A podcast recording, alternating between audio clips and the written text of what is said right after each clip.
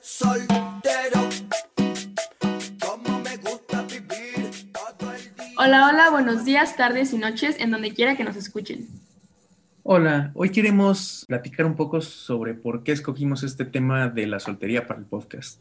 Pues la palabra soltería es muy interesante porque simplemente es un estado civil, pero de todos modos arrastra consigo muchísimas connotaciones, estigmas, estereotipos, etc. Sí, exacto, y pues en la actualidad la soltería se relaciona con tantos estereotipos que es curioso que las personas hasta evitan hablar del tema por el hecho de que llega a ser incómodo. Porque se habla de que si el que está soltero o soltera es un fracasado, que es inestable, amargado, que se la vive en la soledad, que le tiene miedo al compromiso, o también es que es libre, que es más feliz porque solo se preocupa por su persona, que tiene más diversión, que le puede ser más fácil sobresalir, etc.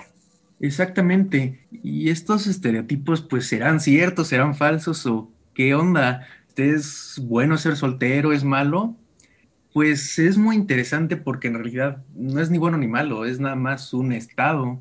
lo podemos ver como una moneda de dos caras incluso. Sí, exacto, y dependiendo de la situación, pues elegimos una cara o la otra. Por ejemplo, cuando los solteros vemos fotos, videos o a personas en la calle que se están abrazando, dándose la mano, besándose, amándose. En ese instante tal vez los envidiamos, Tal vez sentimos incertidumbre, tristeza o miedos a quedarnos solos. Y por eso queremos o necesitamos de alguien. Y todo se vale.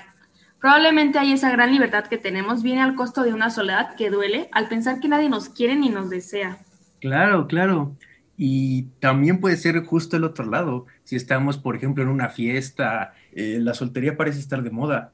Eh, podemos preferir la otra cara de la moneda nos podemos sentir en esa libertad de que no hay nadie que nos diga qué podemos hacer y que no, que no hay ningún compromiso con otro individuo. Eh, en ese momento la compañía que tanto anhelábamos eh, puede venir como con entorpecimiento, tal vez hasta con aburrimiento. Parecería que ahora los que están en una relación podrían querer estar solteros em, y no tener que estar todo el tiempo con su pareja. Sí, y entonces vemos cómo el estar soltero o soltera tiene sus ventajas, pero pues igual sus desventajas. Que el término de soltería puede dar sentimientos distintos en diferentes situaciones y también pues puede ser algo increíblemente bueno o desgraciadamente malo.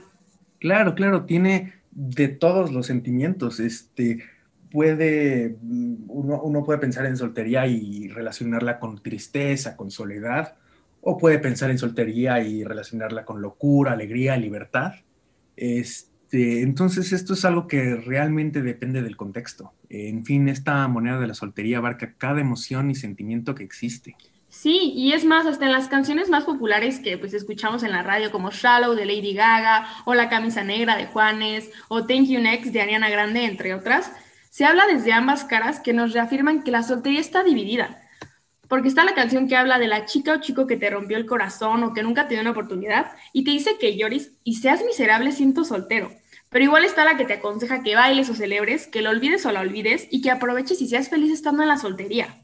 Claro, son dos caras. Fíjate que al final creo que todo se reduce a un dilema de ir solo y rápido o acompañado y lento.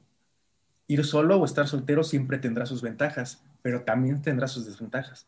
Igualmente ir acompañado o estar en una relación también tendrá ventajas, pero tendrá otras desventajas.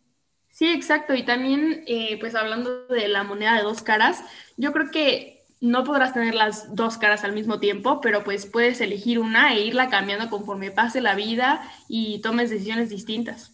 Sí, fíjate que me encantó esa idea que dices.